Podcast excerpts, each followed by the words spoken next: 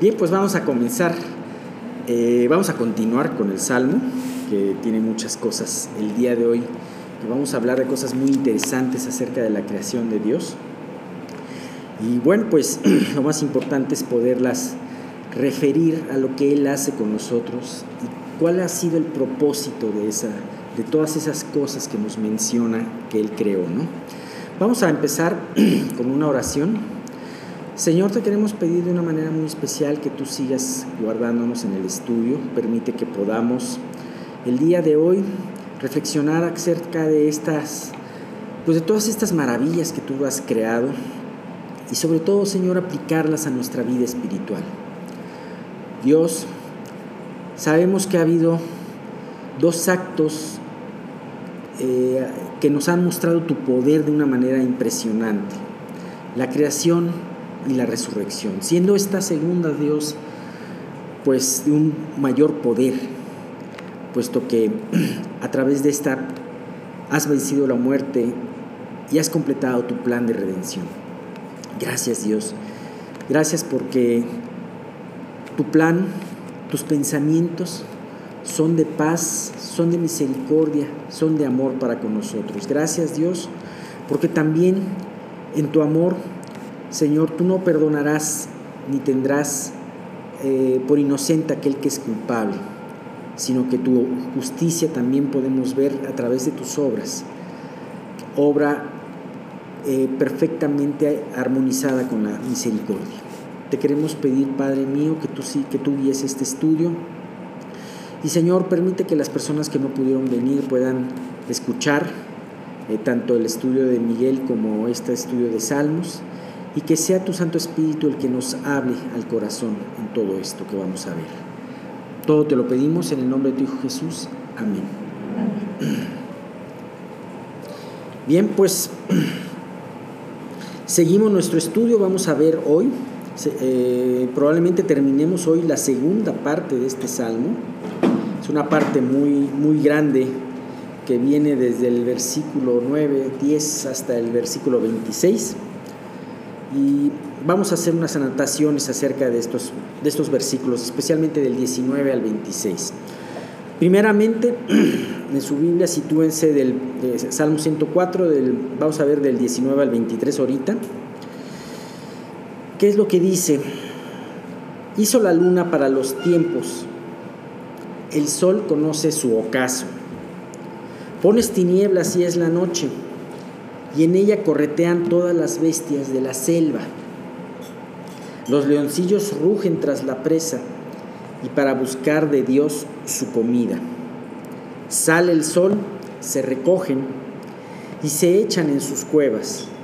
Sale el hombre a su labor y a su labranza hasta la tarde. Qué manera tan hermosa de hablar del tiempo y de los horarios.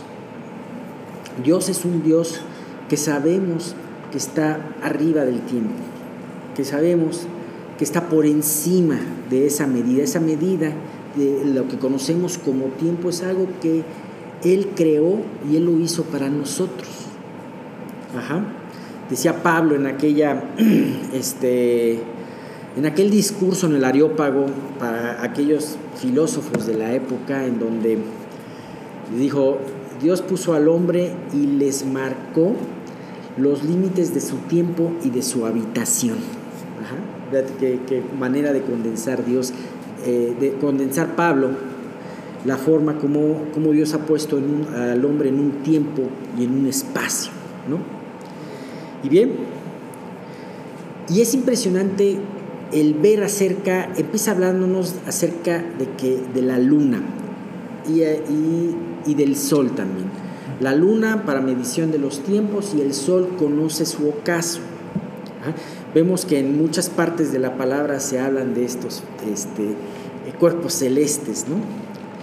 Y no solamente son creaciones maravillosas, el sol, la luna, el satélite, sino también vemos que Dios les pone un propósito de misericordia para con su creación y especialmente para con el hombre. Estos cuerpos celestes la luna y el sol y las estrellas se hicieron en el cuarto día de la creación, como tal como, nos lo revela Génesis de los versículos Génesis 1 de los versículos 14 al 19. ¿Qué es lo que dice?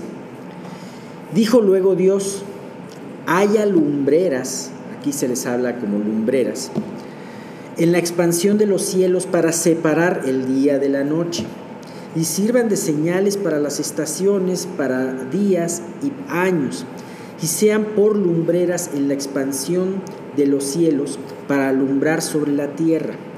Y fue así, e hizo Dios las dos grandes lumbreras, la lumbrera mayor para que señorease en el día y la lumbrera menor para que señorease en la noche.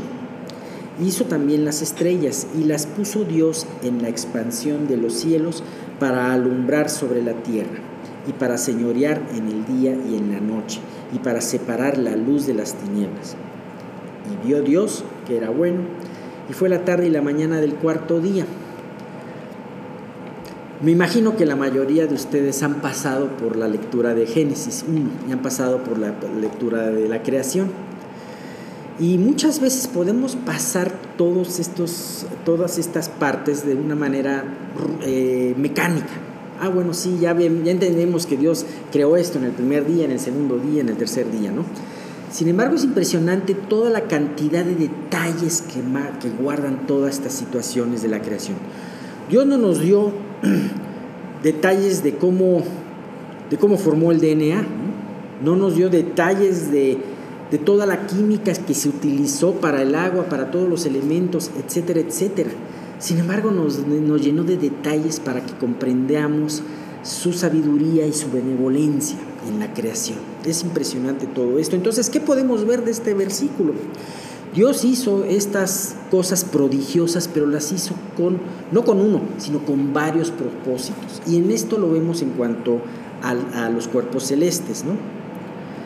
Bien, primeramente tenemos, ¿qué podemos hablar de las funciones del Sol y de la Luna? ¿Por qué Dios las creó? Ajá. Bueno, primeramente se nos habla de la función de iluminar o de alumbrar. Ajá. Dice, en la expansión de los cielos para alumbrar sobre la tierra, eso lo dice Génesis. La función de alumbrar es una, una función muy importante, no solamente ilumina, sino también da calor y esta función mantiene la Tierra con vida. Gracias a la luz del Sol podemos tener la temperatura que nos permite vivir, podemos tener la iluminación que necesitamos para vivir y para realizar nuestras, nuestras labores. Ahora, no solamente es para ver, sino real, aún la, este, la luz este, influye en tu química, en, en la manera como te aprovechas las vitaminas, y es más, hasta en tu estado anímico. Podemos ver los casos de aquellas personas que viven muy al norte o muy al sur, cerca de los polos, en donde tienen inviernos de seis meses, oscuridad de seis meses, cómo hay tantos problemas de depresión, precisamente por la falta de luz. Tenemos eh, un, un, fenómeno muy importante que es la, gracias a la luz del sol, que es la fotosíntesis, ¿no? Y que gracias a ese fenómeno podemos recargar diariamente la tierra de oxígeno, ¿no? Combinado con las plantas, es la luz del sol combinado con las plantas, ¿no? Bien, en segundo lugar, entonces vimos esta parte de alumbrar. En segundo lugar, gracias a que el sol, entre comillas, como dice aquí el versículo, conoce su ocaso, también conoce su salida y su ocaso, Vemos que esto también se narra en el Salmo 119, el cual se habla del sol como si fuera un gigante, que de un lado de los cielos este, es su salida y recorre todo el cielo hasta su ocaso. Eso lo habla, de eso nos habla el Salmo 19. Tenemos, gracias a ese sol y a esa luna, este, la separación del día y de la noche que constituye una unidad básica de medida para nuestro tiempo. Gracias a, conocer esto que es tan palpable, la salida y el ocaso del sol, podemos contar nuestros días. Pero también todas estas eh, cuerpos celestes, lo que es el mismo sol, la posición del sol, las diferentes fases de la, luna en la noche, nos ayuda a, a contar meses, por ejemplo, nos ayuda a ver las estaciones del año, nos, nos ayuda también a contar años, es impresionante. Ahora, cuando se hizo este salmo, que aproximadamente pudo haber sido hace 3.000 años, en el, en el año 1000 antes de Cristo, todavía no se conocían muchas de las cosas que nosotros conocemos ahora. Todavía no se conocía la redondez de la tierra, por ejemplo. Todavía no se conocía el grado de inclinación, ni los movimientos de rotación y de traslación que se fueron conociendo poco a poco. Sin embargo, a pesar de que el salmista no tenía esos conocimientos que ahora nosotros tenemos, sí podía entender que atrás de todo esto había un propósito. ¿Cuántas veces ahora damos por hecho todos estos conocimientos que los, los sabemos desde primaria, verdad? Sin embargo, pensamos que todo esto fue por casualidad y que no hay un propósito definido. El hombre del siglo XX que se ha dedicado a negar la existencia de Dios, también niega junto con la existencia de Dios el propósito de la vida del hombre. Si gracias a Dios podemos tener una palabra de Dios que nos habla de que todo esto fue hecho con un propósito y podemos entenderlo así. El libro de Romanos nos habla acerca de, que Dios dejó todas estas señales, toda su creación para que nosotros pudiéramos entender que existe Dios. Podamos ver las cosas invisibles de Dios como su, como su deidad, como su poder. Las podemos ver claramente visibles a través de las cosas hechas. Y esto es algo impresionante, ¿no? Así que podemos estar, pretender estar, ser más adelantados que los hombres de mil años antes de Cristo, pero podemos ver que ellos entendían, este salmista entendía un propósito, un propósito en la vida de Dios. un propósito a través de todo esto para con la vida del hombre. Bien, ahora, em, ahora, Qué impresionante que Dios haya establecido esta sucesión de noche y de día para poder establecer también una rutina en nosotros. Y de esto hablan los siguientes versículos. Vemos una rutina en ciertos seres, en los animales, en donde ellos están más despiertos en la noche y hacen sus labores en la noche, en el caso de los leones. Y vemos la rutina para el hombre que hace las cosas en el día. Ahora esto es menos claro para nosotros porque tenemos luz eléctrica, luz artificial. Sin embargo, esto era muy palpable en esos tiempos. Eh, y qué hermoso mensaje ver el, eh, el propósito de la salida y del ocaso del sol.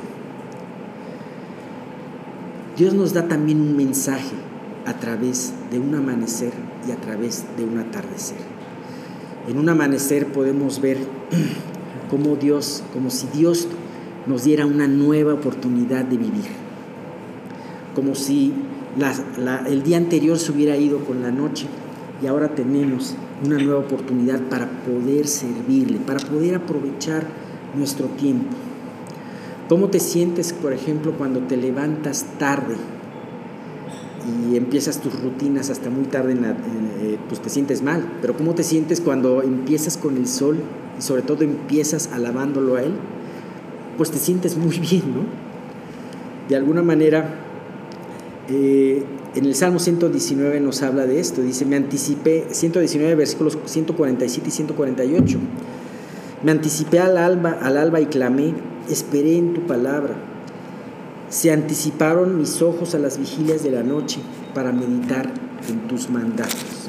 El hombre que escribió el Salmo 119 era un hombre que estaba, eh, que conocía la palabra de Dios perfectamente, y no solamente en cuanto a conocimiento, sino cuanto a aplicación en su vida. Y este hombre podía hablarte de esas experiencias y decir, Dios me anticipé al alba para, para leer, pero también me anticipé a que se oscureciera para no estar tan cansado y poder meditar correctamente en lo que pasó en el día. Si viví el día para ti o no viví el día para ti. ¿Qué fue lo que me enseñaste el día de hoy? Ajá. Sí, porque finalmente también cada atardecer, cada ocaso del sol, en donde nos recogemos en nuestra casa y tenemos y, nos olvidamos del afán de la vida, la idea es que podamos encontrarnos de nuevo con Dios, en, en ese meditar de qué fue lo que pasó en el día, cómo viví este día al lado del Señor. Dice el Salmo 100, mismo Salmo 119 en el versículo 55, me acordé en la noche de tu nombre, oh Jehová, y guardé tu ley. Ajá. Bien. Y Jesús también dijo, habló del día y de la noche. Y dijo en Juan 9, versículo 4, dice, me es necesario hacer las obras del que me envió, entre tanto que el día dura. La noche viene cuando nadie puede trabajar. En la que establecía Jesús acerca de los horarios y de las labores hechas en cada horario.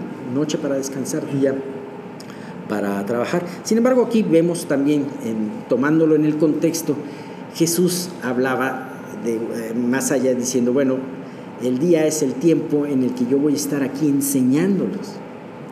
Vendrá el tiempo en donde venga la noche, ya sea un tiempo en donde no se trabaje. Bien, de esta manera podemos meditar también en nuestros días y podemos hacernos varias preguntas a través de esta meditación del tiempo. ¿Aprovechamos cada día en vivir para Dios y traer gloria a Él? Ahora, si todavía no, no, no vives para Dios, si todavía estás indeciso en, ¿valdrá la pena vivir para Dios o no valdrá la pena vivir para Dios? ¿Valdrá, si todavía estás en este proceso, acuérdate que los días pasan. Aprovecha el día que tienes. Hoy es el día de salvación. Y bueno, aprovecha para que, pues sabemos que es un trabajo que, Dios hace, pero, pero, pero, pero aprovecha para que Dios, para, que se, para ser tocado por Dios a través de lo que Él te enseña en ese día.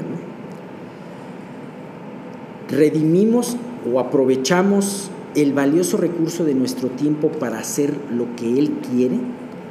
¿Cómo aprovechamos nuestros días viviendo para Él o viviendo para nosotros? Para buscarle y seguirle? Hay una pregunta un poquito más adecuada a lo que, a lo que vivimos el día de hoy. ¿Estamos conscientes, ¿Estamos conscientes de que nuestro tiempo le pertenece a Dios o le pertenece al Internet o a las redes sociales? Moisés decía en el primer salmo que se escribió en toda la historia, en el Salmo 90, decía, versículo 12, dice, enséñanos de tal modo a contar nuestros días que traigamos al corazón sabiduría. Fíjate qué reflexión tan importante, tan sabia. Dios, porque además Moisés decía, a través de esto, o sea, Moisés, el, uno, el mayor profeta del Antiguo Testamento, decía, enséñame porque yo no sé, enséñanos, yo, yo soy incapaz de hacer esto, pero enséñame a contar mis días, a poder vivir mis días siendo sabio. ¿Y cuál es la verdadera sabiduría? La verdadera sabiduría es el temor a Dios, hacer lo que Dios quiere que hagamos, estar en donde Dios quiere que estemos. Bien, hay un tercer propósito a través de, la creación de estos eh, cuerpos celestes, ¿no? que es mostrarnos su fidelidad y la firmeza de sus promesas. Y esto lo digo, bueno, hay muchos otros propósitos, ¿no? Por ejemplo, podría preguntarles si a lo mejor hay alguno de ustedes que se les ocurrió otro, que saben de otro propósito, ¿no? Pero ahorita estamos tratando estos tres propósitos. Y dice, es mostrarnos su fidelidad y la firmeza de sus promesas. Jeremías 31, versículo 35-36 es una promesa al pueblo de Israel acerca de la fidelidad de Dios para con ellos. ¿Y qué es lo que dice? Fíjate, qué impresionante. Así ha dicho Jehová, que da el sol para la luz del día, las leyes de la luna y de las estrellas para la luz de la noche, que parte el mar y braman sus ondas. Jehová de los ejércitos es su nombre. Si faltaren estas leyes delante de mí, dice Jehová, también la descendencia de Israel faltará para no ser nación delante de mí eternamente. Aquí Dios hablaba de la descendencia de Israel y hablaba de una promesa, pero que ancló diciendo, si pudiese faltar que el sol saliera y que la luna y las estrellas salieran, entonces faltaría mi promesa. Pero como no va a faltar, entonces yo soy firme en mi promesa. Qué impresionante.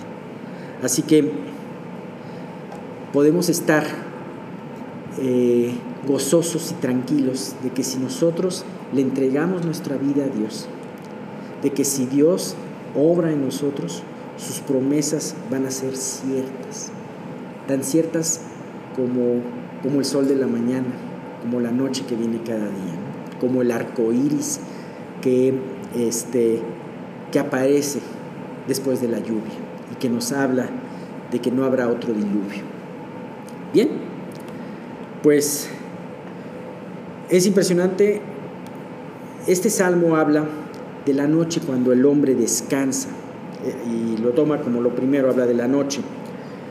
Y es el tiempo en que las fieras, como decía, tienen su mayor actividad.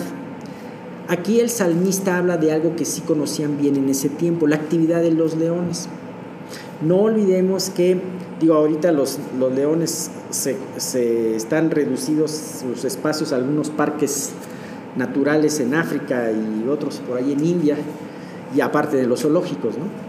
Pero anteriormente había mucho más población y especialmente en Oriente, en Oriente cercano y Oriente Medio había gran población de leones los leones, los que se llaman los leones asiáticos. Y se sabe que aún se encontraban estos animalitos eh, este, comúnmente en Palestina, aún en la época de las cruzadas, en el siglo XII, ¿no? por ahí del siglo XII. Aquí se habla de algo muy, muy importante y me gusta mucho la manera como lo dice. Dice, los leoncillos rugen tras la presa y para buscar de Dios su comida pareciera como si los leones estuvieran pidiéndole a Dios comida, clamando a Dios por comida, ¿no? Pareciera eso y pareciera como si rugido fuera un clamor para el Creador y además de eso saliera a buscar de Dios su comida. Podemos aprender de esto, que este enorme animal y excelente cazador aún moriría de hambre si nuestro Creador no lo alimentara. ¿Qué es lo que dice, le dice Dios a Job en su capítulo 38, versículos 39 al 40? Dice, ¿cazarás tú la presa para el león?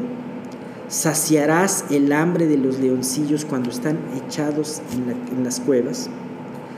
¿O están en sus guaridas para acechar? O sea, una vez más corrobora que es Dios quien alimenta a su creación.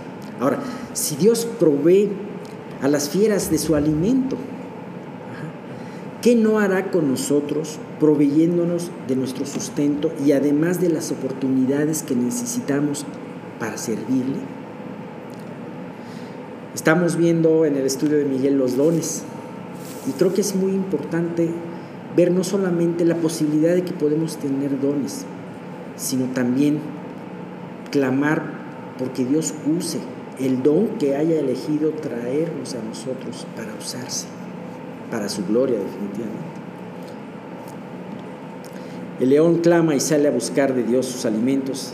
De la misma manera nosotros debemos clamar a nuestro Creador y entonces en fe caminar y buscar, sabiendo que Dios nos guiará y será fiel en proveernos lo que necesitamos. La fe no solamente se manifiesta en la oración, sino se manifiesta en buscar las respuestas de oración.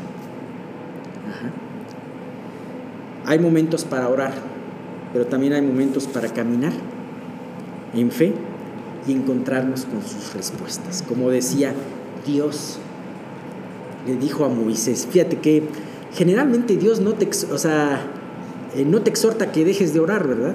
Solamente que yo me acuerdo en la palabra hay dos casos. En una ocasión a Jeremías le decía, ya no ores por este pueblo porque no te voy a escuchar. porque el pueblo estaba ya, ya, estaba definido eh, el, plan de, Dios en contra de Israel. ¿no? Pero en esta ocasión Dios le dice, fíjate en Éxodo 14, 15, Dios le dijo a Moisés, entonces Jehová dijo a Moisés, ¿por qué clamas a mí? Di a los hijos de Israel que marchen.